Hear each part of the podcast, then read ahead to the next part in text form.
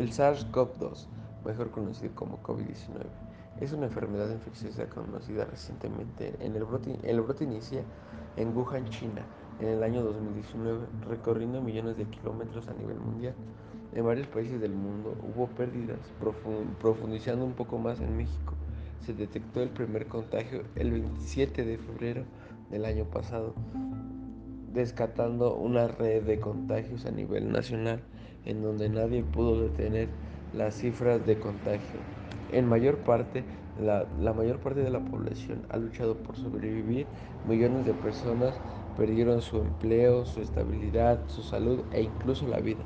El, el pánico ha aumentado, pues ha desgraciado la estabilidad y los muertos además no tienen una cura concreta.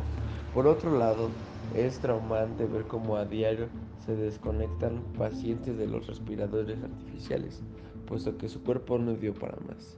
Hospitales que ya no tienen camas para atender a nuevos pacientes, centros de recreativos que cierran sus puertas definitivamente, empresas que se declararon en quiebra y pequeños negocios que se declararon en bancarrota y, muchos más, y muchas más otras cosas forman parte de la nueva modalidad.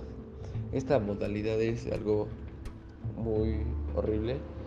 Es indispensable seguir el protocolo de sanidad y embarcar el sector de salud para, para sobreguardar nuestra integridad.